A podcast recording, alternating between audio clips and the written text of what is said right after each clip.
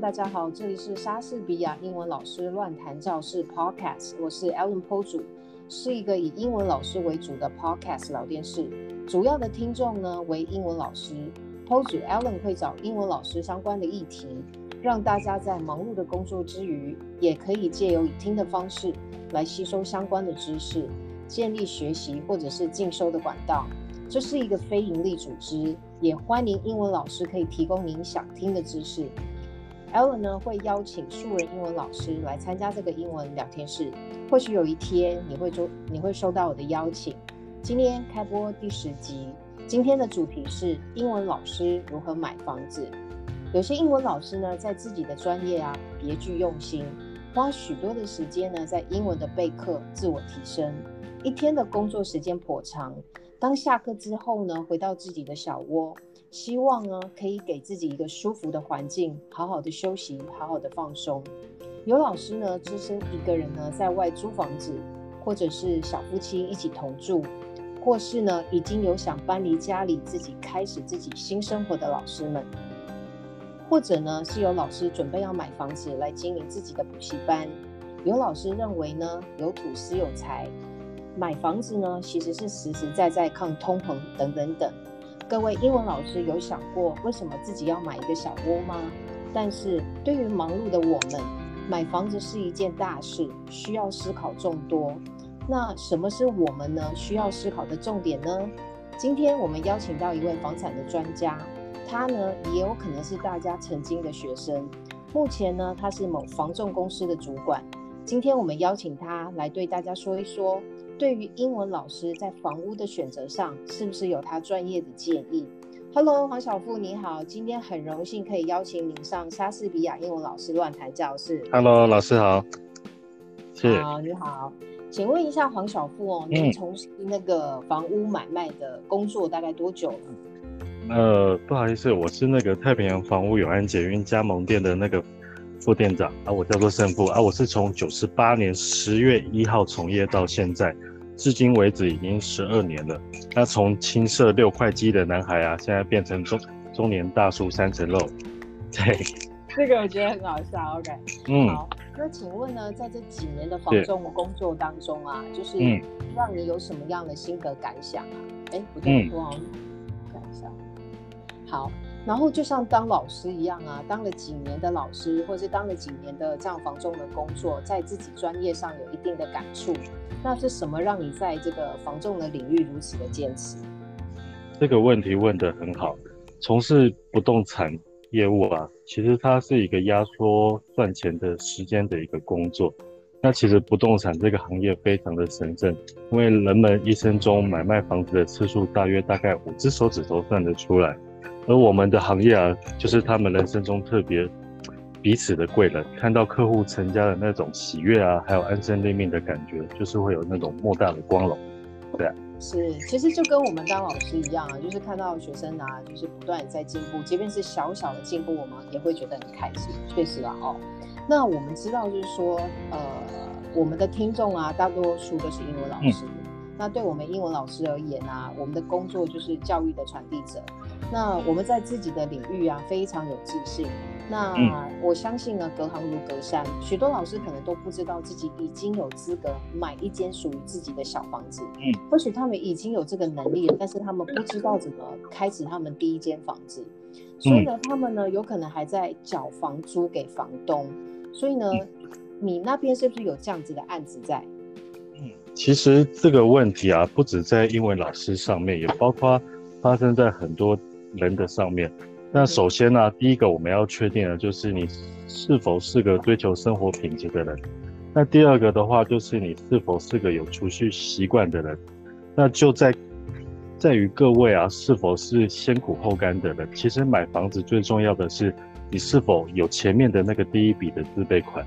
那当然还是建议啊，有能力做多少事。那其实买房子其实可以建议先从小，然后到时候换成大。那其实最主要的话，善用银行的贷款杠杆，其实买房子缴贷款一点也不辛苦，是这样子的。哦，OK，所以我们一开始买房子之前啊，有两个重点要先问自己，就是我是不是一个追求生活品质的人？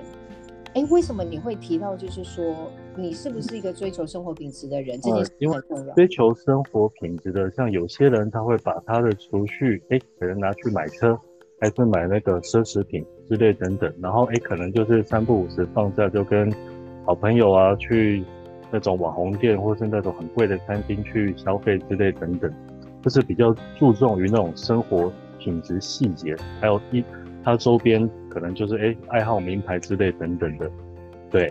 那当然，其实你如果要追求这样品质的人，像其实说真的，我们分享一下，就像我买车，当初哎买一台 BMW 的跑车，三年前那时候大概买一百三十万吧，可是你看三年后，车子反而折价折了，我现在去中古车行应该可能大概只有八九十万的价格，对啊，所以再加上其实养车的部分，其实。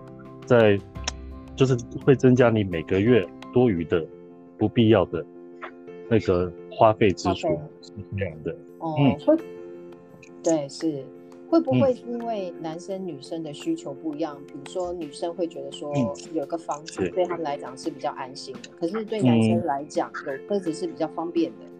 当然，所以这个部分就是要在于每个人的。呃，注重的东西不一样，像女孩子可能就会比较喜欢包包啊，或是一些比较 贵重的一些耳环、项链、手表之类的都有可能。对啊，是了解。好，那我们先从哦、嗯、几个不一样的阶段来、嗯、来跟英文老师说说，就是说，是。呃，我们的英文老师可能有几个阶段，第一个阶段就是说，嗯、他们可能第一次买，第一次买那个房子。嗯那他们在对那个选择选屋子应该要如何选择？嗯、那第一个阶段的老师，他们可能是单身，那他们自己也有可能自己一个人居住。那这个阶段里面很重要的是，有可能是很多老师第一次面对买房。那再加上我们有些英文老师，就是呃，他是兼职是跑课，可能一个人有很多个很多位老板，然后再加上老板可能呃比较喜欢给现金的话。那这样子的这样子的英文老师要怎么样跟银行打好关系，申请好贷款？是来深入上一个问题啊。其实选房子当然还是要选择自己能力范围内的，也不会有太大的压力。若是有能力啊，或是口袋雄厚的老师们，当然会建议就是一次到位，选择那种三房的产品。那如果说是单身时期啊，正好可以把其余的。房间呢、啊，当做是更衣室啊，或是图书室之类等等。那当然，这个上述所说的东西是，哎，财力雄厚，当然就一次到位。那针对，呃，如果说没有第一桶金，或是刚存到第一桶金的，当然会建议就是先买套房，哎，从套房换成两房，然后再慢慢换到三房产品，会比较建议。那第二点的部分就是针对许多老师啊没有新庄的问题。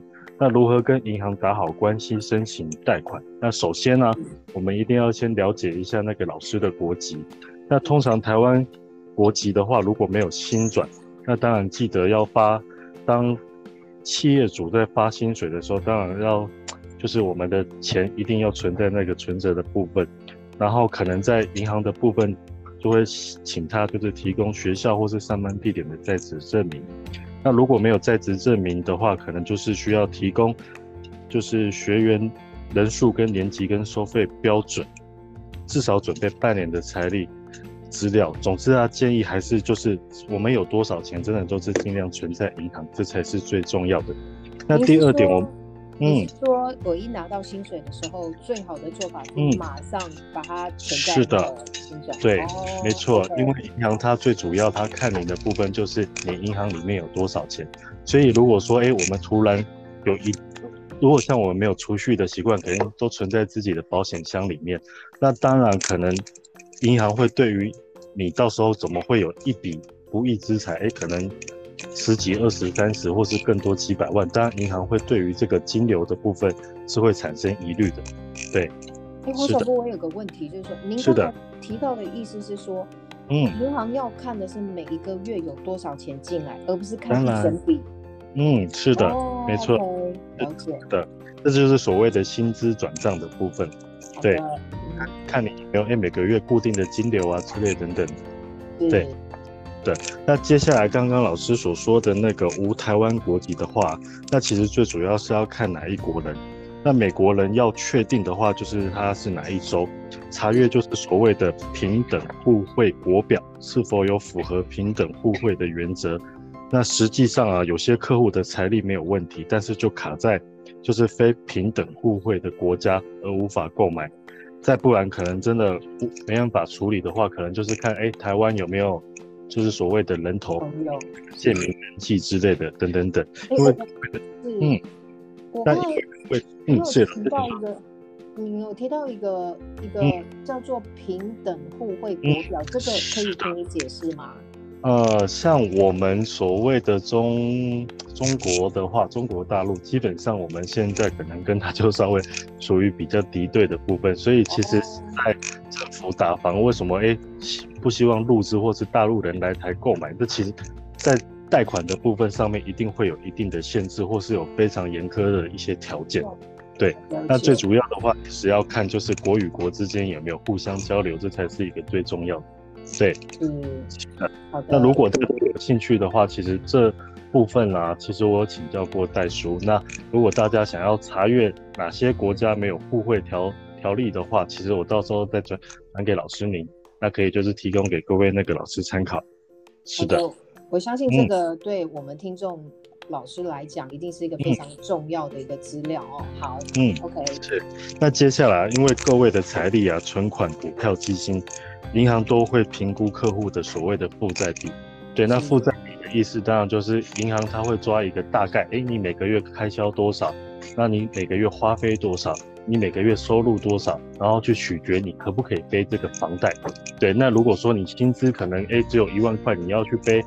那种一个月两三万的贷款，那当然这个所谓的负债比就是不成不成比例，所以当然在银行的部分这边可能就会稍作打折之类的。所以其实大家的资历啊，就是刚刚上述所说的东西，都是银行评估贷款的好坏重要，就是要把自己的个人资历培养得非常好。那当然银行给你的条件当然会相对更好。那接下来啊，你说银行。那个利率的部分、条件的部分啦、啊，因为通常基本上透过中介公司，那中介公司认识的代书，基本上他的银行的代书认识的银行的权限，通常几乎都是属于那种有金权或是权力比较高的那种经理，因此他们给的调整啊，或是利率的陈述，会比我们一般人认识的银行行员都会来的有优惠，是这样子的。哦、oh，OK，这个就是专业嘛，哦，就是有认识的。对啊，然后我想请问一下，您刚才有提到一件事情，就是说，是呃，对于没有新转的老师而言，每一个月固定存一笔钱进去是很重要的。那假设说我每一个月呢，呃的一号存入一笔钱，可是呢，我可能一号存，结果呢，二号、三号就把它全部领出来。是，那当然这部分的话，银行它可能就会评估你这个的薪转到底是否是正常，还是只是我们所谓一般的那个洗所谓的私利的部分。哦、对，了解了解。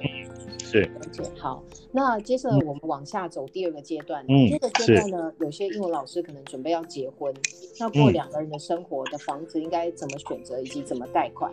那这个阶段可能会有点小小的尴尬，就是说可能过个一两年啊，家里就会准备有呃小小孩要出现了，那这个时候的家里的房型应该怎么样考量？那哪一个房型啊，对于小家庭是最好的选择？还有啊，什么样的房型是地雷，嗯、一定要尽量避开。那这个阶段呢，嗯、应该是不是有换屋的，是有其他换屋的考量？那这个时候的房屋应该要怎么样谈到比较好的价钱，嗯、以及怎么样选择贷款等等？是来第一点呢、啊，我们针对两个人生活房子如何选择，其实最主要要考量本身两个人的未来的规划，再去选择。对，那如果不生小孩的话，其实会建议就是两房产品，因为毕竟现在目前是少化的状态下，加上现在目前两房是市场上面的主流，像你如果说未来要脱手或是要卖的话，相对也会比较容易。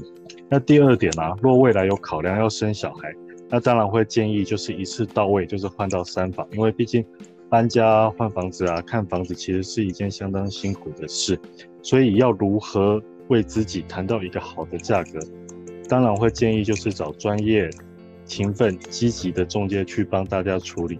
那其实当然一样，就是把中介当成是好朋友，将心比心。那相信中介也一定会积极的努力去帮忙，去帮各位去争取价格。当然啦，最主要还是行情在哪里，价格当然就是也不要出得太离谱。通常中介都会很积极的去帮你去做处理，是这样子的。那至于刚刚上面有说到如何选择房型是地雷的这部分，首先呢，我们最重要的东西还是就是 location location location，就是地点地点地点。是。再来是当我们看房子进去的第一瞬间，进去这间房子到底是不是舒服还是舒适的，就是观感的部分。那接下来啊，格局的方正还是就是最大宗的考量。那再来就是我们所谓的俗称的阳光、空气、水。那什么是阳光、空气、水呢？阳光的话就是采光，那空气的部分就是通风，水的部分就是漏水。那这些部分的话，其实买房子里面是相关、相当重要的一个关键，是这样子的。嗯，所以刚才呢，呃，黄小富也提到，就是说，假设说，呃，你要买。呃，已经结婚的老师呢，就要想到，就是说未来这几年我们是不是有考虑要生小孩？如果，嗯，当然是最好是能够一次到位三房，这是最好的。嗯、那如果说，嗯，如果说呃未来这五年不考虑、嗯、呃小孩的话，还是以两房为主。嗯、那两房也比较容易脱手，要换到三房这样子。是。好，所以老师也可以考虑看看这样子。嗯，是的。那我们接着往下、哦，最后一个阶段呢，嗯、呃。PO 主并不是想说退休的部分，而是想要跟黄小布讨论，就是说，嗯、假设呢有老师自己想要开补习班，那他对于呢、嗯、开开业补习班房子的选择，那是不是什么样的房子对他来讲是最好的？那、嗯、呃要注意什么？例如像贷款或法规等等。嗯，是的，那这个问题啊，要跟大家报告一下，因为最主要它是要攸关合法还是不合法。那如果合法的开业，当然需要所谓的执照与消防法规及公安问题确立后，才可以去做开业的动作。当然，如果合政府合法立案的那个补习班或是老师教书的地方，未来碰到一些棘手刁钻或是举报的问题，当然是相当无视。那不合法开业这个部分，就攸关是否诶、欸、会有同业的检举啊，或是邻居的举报，或是逃漏税的问题之类等等。所以当然还是会建议各位老老师，就是以合法立案开业为主。而哪种对，而哪种房子最好，我只能说，有能力、有才华的人，不管身在何处教书啊，依旧处处是好房。啊，如果要承购店面贷款的话，成数大概是六点五成。要找到办公室教书的话，大概贷款的话，大概抓七到八成左右。那当然，如果说各位老师的话，个人资历啊条件越好的话，当然银行给的条件一定是更好的，是这样的。嗯、好，我我大我稍微总结一下黄小布说，嗯、黄小布有提到就是说，如果你是店面，就像我们买一个房子店面，嗯、它的贷款成数大概六点五成到七成，嗯、但是如果是在商办商办公和大楼，嗯、大概可以贷到七八成。嗯，是是这样哦。好，是没错。然后呢，黄小布想请问一下，就是说这十几年下来的工作经验啊。嗯那黄小波会不会认为，就是说买房子是最好抗通膨的投资之一？还有，你有没有一些很难忘的经验要分享？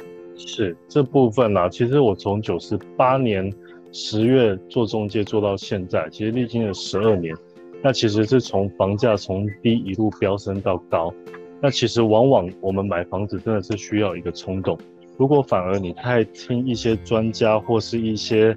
报章学者或者是亲戚朋友说房价会跌，那通常这种人买房子啊都是遥遥无期的。对，因为其实大家只要知道一件事，所有全世界的原物料都在上涨，包含你的取得的土地成本，还有建材的成本，所有东西都在涨。那大家想一下，当这些都在涨的时候，房价怎么？当然是一定会涨的。总总总不可能，哎，这些原物料涨，然后房价还是跌的理由。那其实说真的，建商他们不会做这种赔本的生意，是这样。所以常常我都会有一句话，不要因为我的一时心软，让你买不到房子。那其实当初以现阶段来讲，很多当初早期跟我买房子的客户，现在反而真的都非常的感谢我，因为当初我们中介就是有在后面，就是帮他推了一把，导致他现在哎。诶就是它的不动产的房子价格，当然就水涨船船高之类等等的，所以大家其实真的针对买房子这些东西啊，其实真的当下自己看喜欢，那如果真的是要自己住的话，能力所及的话，就是不要犹豫买下去就对了，是这样的。是，其实买房子就跟结婚一样哦，嗯、都需要一点冲动。嗯，黄小富，我想再额外问一下，就是说，因为房仲呢，它毕竟也是一个辛苦的工作。嗯，那我想问一下，就是说，嗯，对你而言，什么叫做 OK？OK 哦，我觉得其实所谓的 OK，他今天重点是愿不愿意，他很愿意跟你沟通吗？我觉得其实。一个 OK 最重要的就是，哎，当你要给他一些正确的知识，可是他却不愿意去跟你沟通，或是去领情，或是他的行情的部分，他的行情的部分可能认知不高，那可能都会觉得，哎，他自己所说的东西都是对的，就是不愿意跟我们，就是有一些进一步的沟通。那对于这种。没办法沟通的客户，我们才会说他是所谓的 OK，是这样子的。哦，原来是这样哦。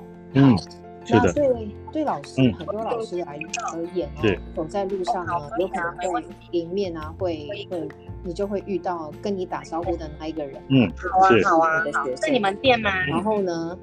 今天呢，我们邀请的黄小富啊，他自己是一个很有企图心，而且很专注在工作上的人。虽然呢，他没有花很多心思在课业上，但是他却可以走出自己的一一条专业的路哦。我相信啊，每个学生都有自己的专长，然后需要给他一些空间与时间。那请问黄小富呢，有没有想对你的英文老师说什么？嗯，呃，长大后啊，才了解以前我自己的我啊，才是那么的无知。跟老师的辛苦，那真的感谢曾经每位教过我的老师，也感谢现在聆听这个节目的各位老师，你们辛苦了。那因为有你们的用心与内心的奉献啊，或许有些学生当下是所谓的问题学生，但因为你们的举动或是一些话语，会影响他一生所走的路。那各位就是那个那些问题学生的一个。指点的明灯，因为我以前就是所谓的那个问题学生，对，是这样。嗯，好，那以上呢是黄小富呢给我们英文老师的一个心得哦，谢谢黄小富。那我做个总结。嗯、呃，买房子呢是一生的大事，很多呢老师可能正准备要买房子，也有可能正准备要换屋。对我们这些英文老师而言，除了教书上的忙碌，回到家里之后呢，我们可能也没有多余的时间去研究房产。对于房子的买卖啊，每一步一步都必须要小心谨慎。那当然有好的房仲就如虎添翼嘛。那今天呢，呃，希望今天的英文老师如何买房子这一集。可以多少帮助呢？忙碌的英文老师对于房产有一点点小小的帮助。那我们今天的节目就到这里喽，谢谢大家收听。